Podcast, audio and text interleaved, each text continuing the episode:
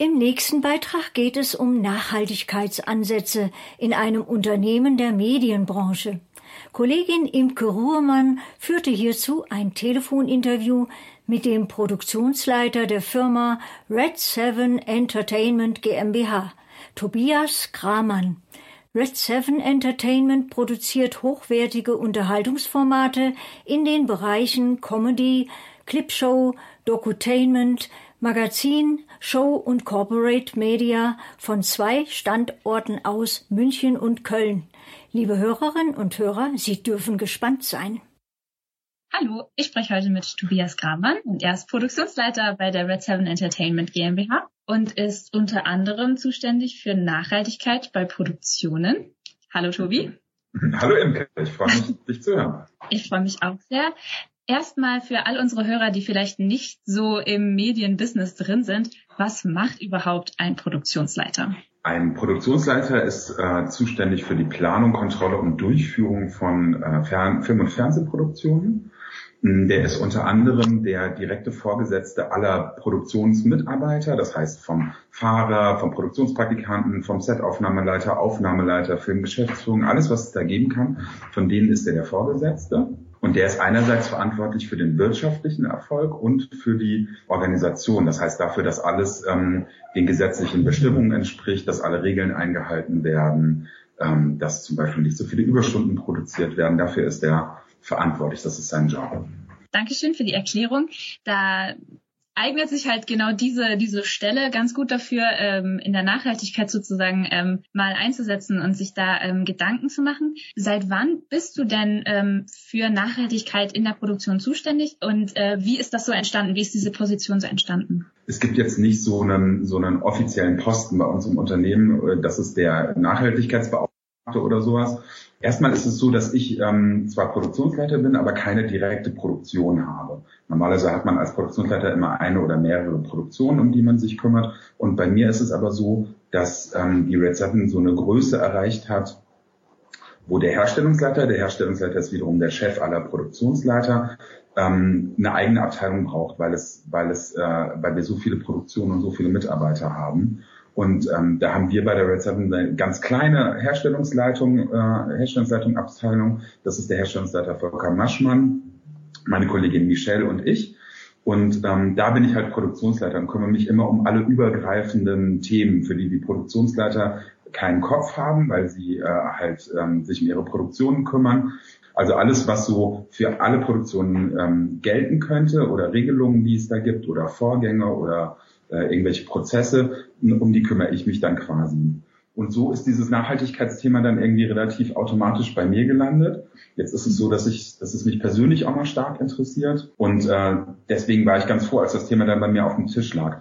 Richtig gekümmert haben wir uns, glaube ich, also das schwelte schon immer so untergründig bei, bei allen mit. Und dann hatten wir, ich glaube, es war 2018 hatten wir ähm, eine Produktion für Sky, eine Liga für sich.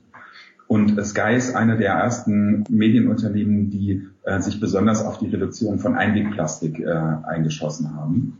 Und da waren wir dann gefordert, da gab es einen Zusatz zum, zum Vertrag für die Produktion, ähm, in dem man sich aus fünf Maßnahmen drei aussuchen musste. Eine davon war verpflichtend die Reduktion von Einwegplastik, das andere war Reisereduzierung und das hat bei uns dann endgültig den Stein so ins Rollen gebracht, äh, dass wir uns äh, richtig große Gedanken darüber machen und, äh, und das auch anfangen zu implementieren. Dazu kam, dass der sowohl der Konzern als auch die TV Deutschland, die TV Deutschland ist innerhalb des Konzerns die äh, Gesellschaft, ähm, der alle Fernsehsender angehören, dass die gleichzeitig auch angefangen haben, mehr über Nachhaltigkeit nachzudenken. Der Konzern, den du ansprichst, ist die Pro7 Z1 Media SE, wo eben die Red Seven als Tochter sozusagen drunter hängt. Du hattest es schon angesprochen, einige Beispiele, wie man eben ähm, Nachhaltigkeit bei Produktion sicherstellen kann, also zum Beispiel ähm, Einwegplastik reduzieren oder die Reiseverminderung. Gibt es da noch irgendwelche Beispiele, die man so umgesetzt hat in der letzten Zeit? Mhm, absolut. Also ist es so, dass wir im Zuge dieser, äh, dieser Sky-Produktion, eine Liga für sich, haben wir einen, äh, einen Kollegen aus dem Medienbereich ähm, äh, als Berater äh, beigestellt bekommen. Der ist so äh, Green-Berater quasi. Äh, das ist der Philipp Gassmann. Und mit dem haben wir dann im Zuge dieser Sky-Produktion ein Maßnahmenpaket erarbeitet. Und ähm, das ist ein ganzes Bündel an Dingen, die wir jetzt verpflichtend für unsere Produktionen auch eingeführt haben. Also jede Produktion übernimmt das jetzt sozusagen. Aha. Hm? Genau, jede Produktion übernimmt das. Es gibt Maßnahmen, die sind für, ähm, für die Produktion als auch für das Unternehmen ähm, zuständig. Zum Beispiel ähm, sagen wir, dass wir Ökostrom in allen Produktionsstätten, Studios und Büros haben wollen. Also am gesamten äh, Standort in Unterführung benutzen wir schon Ökostrom. Wir versuchen das in allen Studios äh, und weiteren Büros und Produktionsstätten, die wir haben, äh, auch zu machen. Mhm. Dann geht es zum Beispiel um, äh, um Licht. Jeder, der schon mal in so einem Fernsehstudio war und an die Decke geguckt hat, sieht, dass da wahnsinnig viele Lampen hängen. Da gibt es einmal das Weißlicht, also das ist so das Grundlicht und das hat keine Farbe. Und dann kommt das Effektlicht, das sind die bunten, sich bewegenden Lampen und die sollen zu 90 Prozent LED sein. Das spart natürlich unglaubliche Mengen Strom. Ein weiterer Punkt sind äh, Generatoren bei szenischen Drehs. Also da benutzt man Generatoren. Ähm, das ist zum Beispiel, wenn man ein, ein Motiv kommt, also an einen Drehort, ähm, der in Wirklichkeit eine Privatwohnung ist und den man angemietet hat für ein oder zwei oder sieben Drehtage ähm, dann reicht der Strom, der da zur Verfügung steht, in der Regel nicht aus, wegen der vielen Technik und Lampen, die man dort aufbaut. Und deswegen stellt man einen, äh, einen Generator dort auf. Das sind herkömmlicherweise Dieselgeneratoren, die ähm, nicht besonders umweltfreundlich sind. Da haben wir uns dann bereits dazu verpflichtet, wenn wir solche Generatoren benutzen, Ökogeneratoren zu benutzen. Da gibt es so verschiedene europäische Einteilungen, das heißt Stage 2a. Das sind ähm, besonders ähm, effiziente und rußgefilterte äh, Generatoren und die würden wir dann maximal zwei Tage pro Location benutzen. Ein weiterer großer Punkt äh, sind PKWs. Es gibt immer bei Produktion eine relativ große Flotte an, an äh, Produktionswagen. Da sagen wir, dass wir versuchen, das ist tatsächlich noch ziemlich schwierig, 50 Prozent unserer Produktionswegen sollen Hybrid, E-Autos oder ähm, äh, LPG und CNG-Gasautos sein. Das ist insofern ein bisschen schwierig, weil wir diese Autos nicht selbst benutzen, sondern sie immer anmieten. Da sind wir aber in gutem Austausch mit den ähm, mit den Mietwagenfirmen, die wir benutzen, dass wir da entsprechend äh, Hybrid- und E-Autos ähm, vorrangig benutzen können es ist ja generell so, dass wir, äh, dass wir kein produzierendes Gewerbe sind im Sinne dessen, dass wir Maschinen betreiben und am Ende kommt irgendein ein Konsumgut raus. Ähm, deswegen ist unser gesamter Anteil an, am CO2-Ausstoß jetzt im Speziellen äh, innerhalb Deutschlands sehr gering. Aber einer unserer großen Punkte, die wir haben, ist der Stromverbrauch im Studio zum Beispiel und eben Reise und Flüge. Wir reisen wahnsinnig viel durch die Gegend und äh, ein Großteil dieser Reisen sind tatsächlich Flüge gewesen. Ein großer Erfolg, den wir erzielt haben, ist, dass wir sagen, dass Flüge nur noch ähm, dann stattfinden sollen, wenn die Bahnfahrt die entsprechende länger als fünf Stunden dauert. Das heißt, wir verschieben nahezu alle innerdeutschen Flüge ähm, auf Bahnreisen. Und das ist ein Rieseneffekt, den wir damit für uns auslösen. Ein weiterer Punkt sind Hotels. Es gibt ja ökozertifizierte Hotels. Wir äh, davon gibt es leider noch nicht so viele. Äh, und wir müssen natürlich gucken, dass wir unsere Hotels immer möglichst nah am Drehort finden. Das heißt, das ist auch so ein bisschen schwierig. Deswegen sagen wir, dass nur 30 Prozent, aber immerhin 30 Prozent der Übernachtungen in Hotels mit Umweltprogrammen stattfinden sollen. Ein schöner Ansatz ist auch, den wir haben beim Catering. Versuchen wir ähm, 50 Prozent regional und bio zu haben und ein großer allem finde ich das eine sehr gute Idee, aber auch ein großer Diskussionspunkt, den wir hatten, ist, dass wir ähm, einen Veggie-Tag pro Woche einführen wollen. Es gibt so ganz lange Produktionen, wie zum Beispiel bei Taste, die sind, glaube ich, vier Wochen im Studio. Und da gibt es natürlich äh, fünf Tage die Woche Catering. Und wenn man es dahin kriegen würde, dass es einen Veggie-Tag geben würde, dann würde das auch deutlich nachhaltiger sein. Darüber haben wir tatsächlich sehr viel diskutiert, weil ähm, ähm, da sind die Emotionen so ein bisschen hochgekocht in der Runde, in der das verabschiedet wurde der Geschäftsführung, ähm, weil wir natürlich unseren Mitarbeitern nicht vorschreiben wollen, was sie essen sollen und dürfen. Ne? Ähm, das sehe ich natürlich ganz genauso. Aber der Ansatz ist jetzt, dass man sich mit dem Team zusammensetzt im Vorfeld und darüber spricht, ob äh, es denn für alle in Ordnung ist, wenn man einen Vegetag einführt. Mhm. Wie ist denn so generell so das Feedback von äh, den Kollegen ähm, zu so de diesen Maßnahmen? Nehmen die das überhaupt wahr oder ist das einfach so? Ähm also es ist so, dass wir es Anfang des Jahres ausgerollt haben. Äh, jetzt gerade durch die Corona-Geschichte sind wir natürlich, was Produktionen angeht, hat sich so die Priorität ein bisschen verschoben. Wir müssen jetzt gucken, dass wir überhaupt produzieren und ähm, also ich will jetzt nicht sagen, dass, das, dass die Nachhaltigkeit ins äh, Nachtreffen ge, äh, gelangt ist, aber wir produzieren jetzt ja vor allem auch sehr lokal und ohne große Reisen. Und alle, und ich habe noch niemanden begegnet, der das irgendwie äh, insgesamt blöd findet oder nicht sieht, dass das notwendig wäre, das sich so zu verhalten.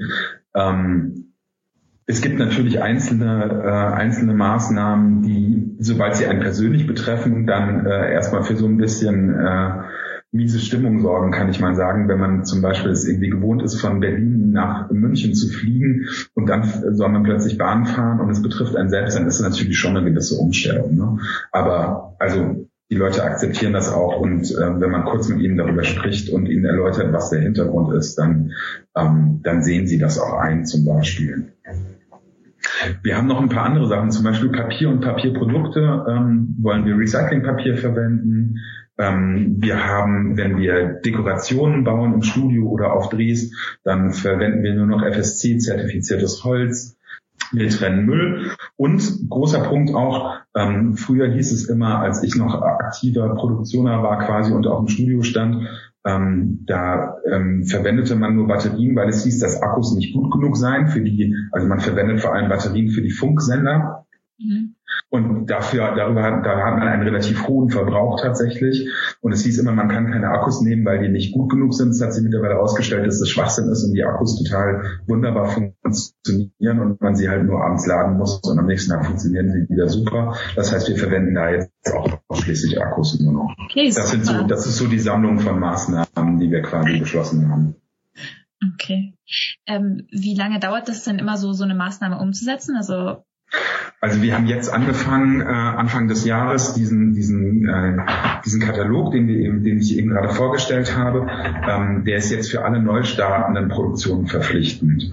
Das heißt, sobald eine Produktion neu beauftragt wurde, setze ich mich mit den Kollegen zusammen. Wir gehen diese Maßnahmen durch, überlegen, wie wir das anpassen können an die, an die einzelne Produktion, was geht, was geht nicht. Es ist ja auch, ähm, also unsere Geschäftsführerin Christiane Heinemann, die ist ähm, die ist ebenfalls persönlich sehr stark äh, ähm, äh, interessiert und die ist Mitglied, äh, jetzt wird es nochmal ein bisschen Englisch, im Konzern gibt es einen Sustainability, Sustainability Board und darin ist sie Mitglied und da ist sie die Beauftragte, Beauftragte für Green Production. Mhm.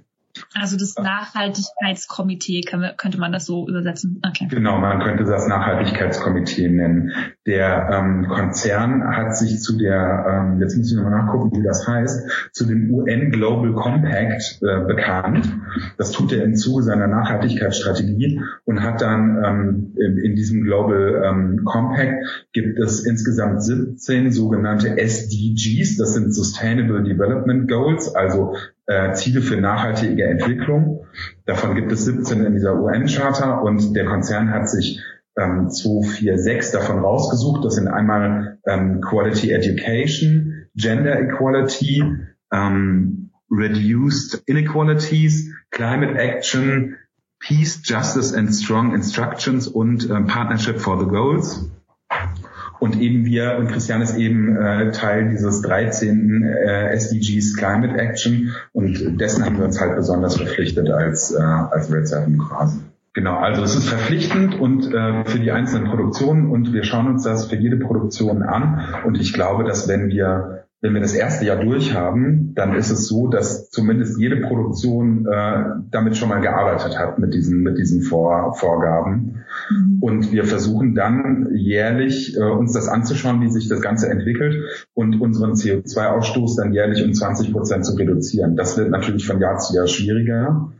Ähm, und irgendwann werden wir dieses Ziel auch anpassen müssen, weil wir dann so niedrig sind, dass es nicht mehr geht, um 20 Prozent besser zu werden. Aber für die ersten, für die ersten zwei Jahre würde ich mal sagen, steht das schon mal so ähm, äh, in den Vorhaben. Okay, ähm, dann habe ich noch eine letzte Frage an dich, nämlich ähm, Du hast ja auch gesagt, dass du dich persönlich ähm, auch für das Thema sehr gut interessierst. Und wenn du jetzt mal einen Idealzustand äh, dir vorstellen könntest, was wäre so für dich so die ideale Produktion im, jetzt in Bezug auf Nachhaltigkeit? Also ich wünsche mir vor allem, ähm, also ich finde die wichtigsten Punkte sind die, wo am meisten, die am unnachhaltigsten sind, sage ich mal so, also in der Vergangenheit waren. Und das ist tatsächlich Reisen, Strom und ähm, und Plastik, würde ich sagen. Wenn man hinkriegt, diese drei Punkte wirklich bei allen Produktionen möglichst zu vermeiden, also Reisen meine ich sowohl Flugreisen als auch ähm, als auch eben die ökologisch sinnvollere ähm, ähm, PKWs, dann fände ich das super. Und da sind wir, finde ich, wirklich auf einem richtig guten Weg mittlerweile. Das klingt ja äh, sehr gut. Dann vielen Dank für das Gespräch. Sehr gerne, Imke.